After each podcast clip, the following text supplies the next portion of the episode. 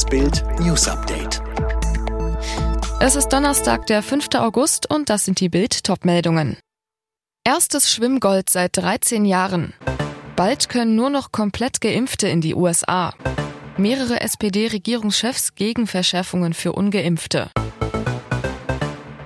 Diesmal hat er alle nass gemacht. Florian Wellbrock holt nach Bronze über 1500 Meter Freistil Gold über die Marathondistanz von 10 Kilometern. Wellbrock, unser König der Wellen.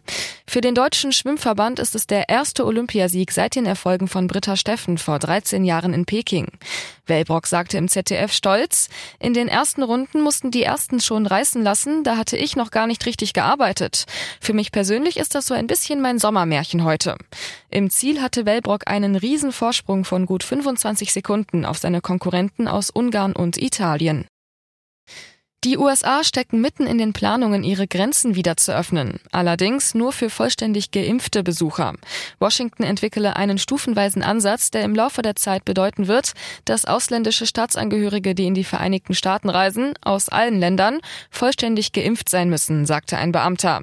Dabei werde es begrenzte Ausnahmen geben. Einen Zeitrahmen nannte der Beamte nicht. Erst Ende Juli hatte die Sprecherin des Weißen Hauses betont, die verhängten Einreisebeschränkungen für Reisende aus Europa und anderen Ländern würden vorerst nicht aufgehoben. Zur Begründung verwies sie darauf, dass sich die ansteckendere Delta-Variante des Coronavirus sowohl hier als auch im Ausland ausbreite. Mehrere SPD-Länderchefs lehnen Einschränkungen für ungeimpfte ab, auch wenn die Infektionszahlen wieder steigen sollten. Unter anderem Mecklenburg-Vorpommerns Ministerpräsidentin Schwesig sagte der Bild, dass Drohungen nichts bringen, viel wichtiger sei, die Menschen vom Impfen zu überzeugen.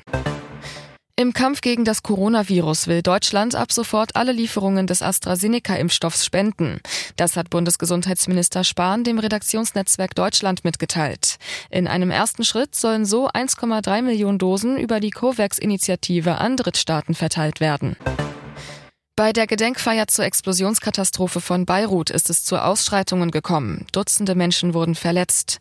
Die Demonstranten forderten, dass die Verantwortlichen zur Rechenschaft gezogen werden. Ganze Stadtteile waren bei der Explosion vor einem Jahr verwüstet worden. Sängerin und Geschäftsfrau Rihanna ist jetzt Milliardärin. Das Forbes Magazin schätzt ihr Vermögen auf über 1,4 Milliarden Euro. Den Großteil hat Rihanna mit eigenen Mode- und Kosmetiklabeln verdient. Alle weiteren News und die neuesten Entwicklungen zu den Top-Themen gibt's jetzt und rund um die Uhr online auf Bild.de.